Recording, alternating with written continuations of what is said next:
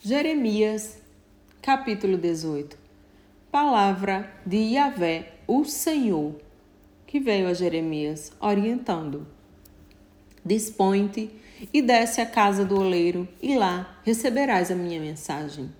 Desci à casa do oleiro, e eis que lá estava ele, concentrado na confecção de sua obra sobre uma roda de madeira.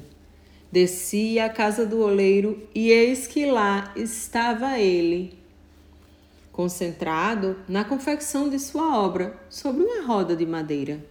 Contudo, o vaso de barro que ele estava formando estragou-se em suas mãos e ele o refez, moldando outro vaso de acordo com o seu desejo. Então, Yahvé dirigiu-me sua palavra, dizendo: Por acaso não poderei eu fazer de vós como fez este modesto oleiro com sua obra de barro? Indaga o Senhor. Eis que, como barro nas mãos do oleiro, assim sois vós na minha mão, ó casa de Israel. Se em algum momento eu determinar que uma nação ou um reino qualquer seja arrancado de suas terras, despedaçado e arruinado, e se esta nação que eu adverti converter-se da sua infidelidade e malignidade, então eu voltarei atrás e mudarei a ordem de punição que houvera previsto e decretado impor-lhe. E no momento em que eu falar acerca de uma nação ou de um reino para edificar e estabelecer. Se ele fizer o que é mal perante mim e não der ouvidos à minha voz, então, do mesmo modo, me arrependerei do bem que previra e determinar a fazer-lhe. Agora, pois, fala às pessoas de Judá e a todos os moradores de Jerusalém.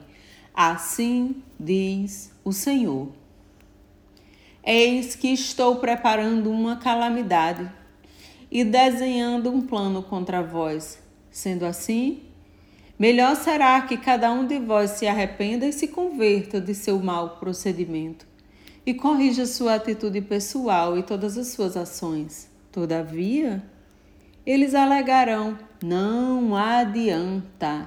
Eis que seguiremos nossos próprios planos Cada um de nós continuará obedecendo e praticando as rebeldias determinadas pelo seu próprio coração maligno.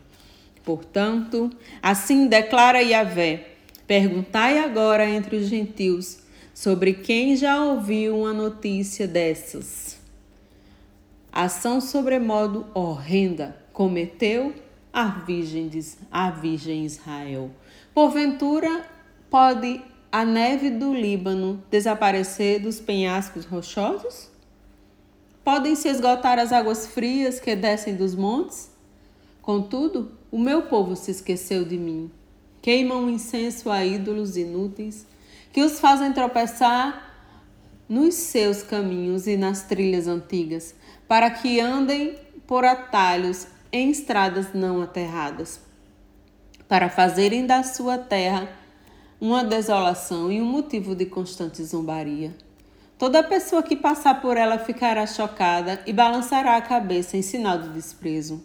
Eu os espalharei com o vento oriental diante do inimigo no dia da sua calamidade. Eu lhes mostrarei as costas e não a minha face. Então exclamaram: Vinde, e maquinemos planos contra Jeremias, porque nem a instrução do sacerdote, nem o conselho do sábio, nem a palavra do profeta deixarão de existir. Vinde e levantemos acusações contra ele. Não atendamos a nenhuma das suas palavras. Atende-me, ó Yahvé, e ouve a voz dos que estão em beligerância comigo Porventura, se pagará o bem com o mal? Todavia, eles cavaram uma armadilha para me apanhar. Recorda-te de que compareci diante de ti para rogar em favor dessa gente, a fim de desviar deles a sua a tua cólera, portanto, agora entrega os filhos deles à fome, derrama-os todos sobre as mãos da espada. Fiquem as mulheres sem seus filhos e viúvas. Que seus maridos sejam mortos e seus jovens igualmente tombem ao fio da espada nas batalhas.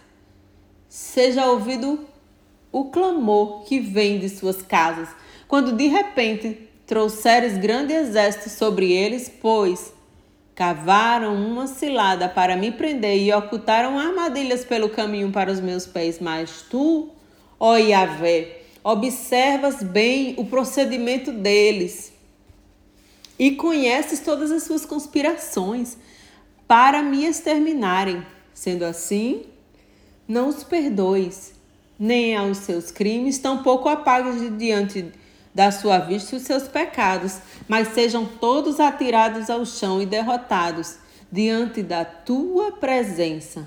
Age, pois, contra essas pessoas, mas durante o tempo da tua ira.